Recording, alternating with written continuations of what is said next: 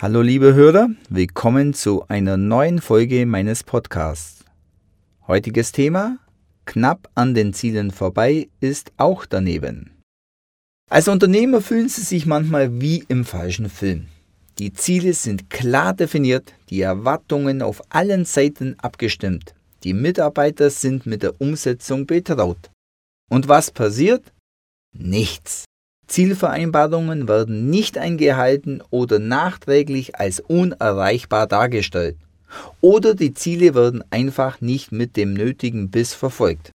Ergebnis? Die Entwicklung der Umsätze liegt weit hinter den Erwartungen zurück und sie hecheln dem geplanten Auftragsvolumen, den Umsätzen, den Gewinnen hinterher.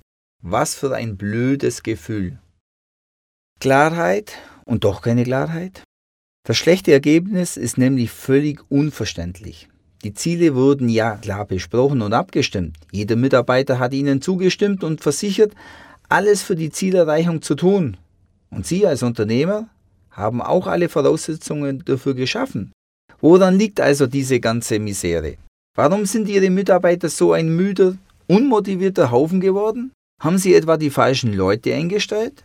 Sich bei der Personalsuche zu vergreifen, das passiert selbst in den besten Unternehmen. Zum Beispiel, wenn im Auswahlprozess nicht ausreichend abgeklopft wird, ob der Kandidat nicht nur fachlich, sozial, von der Persönlichkeit her ins Team passt, sondern auch von seiner inneren Einstellung.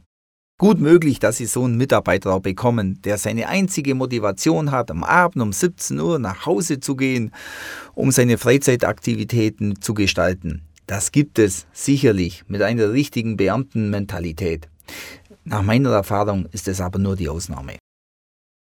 Raum zur Entfaltung. Sie können davon ausgehen, dass 95% Ihrer Mitarbeiter grundsätzlich motiviert sind, ihren Beitrag zum Erfolg Ihres Unternehmens zu leisten. Wären Sie es nicht, hätten Sie sich nicht ausgerechnet bei Ihnen beworben. Jeder Mitarbeiter trägt eine intrinsische Motivation in sich, die nicht von außen entfacht werden muss. Sie ist einfach da. Sie braucht nur einen Raum, in dem sie sich entfalten kann. Und das ist ein Raum von Gleichgesinnten. Der innere Antrieb, zum Beispiel einer Familie ein gemütliches, geräumiges, schönes Zuhause zu ermöglichen, kann einen Unternehmer, einen Maler, einen Fliesenbauer, einen Zimmermann und jede Menge weiterer Handwerker, Assistenten, Sekretäre und Baugehilfen zusammenbringen. Macht jeder das, was ihn motiviert, wird das aller Voraussicht nach ein starkes, sehr erfolgreiches Team. Wenn aber ein ganzes Team oder mehrere Mitarbeiter so gänzlich unmotiviert sind, dann liegt es nicht daran, dass ihnen die grundsätzliche Motivation fehlt, sondern daran, dass sie ihnen genommen wurde. Von außen können sie zwar niemanden Motivation einflüstern, aber sie können vorhandene Motivation sehr wohl im Keim ersticken. Wessen Antrieb bestimmt das Ziel?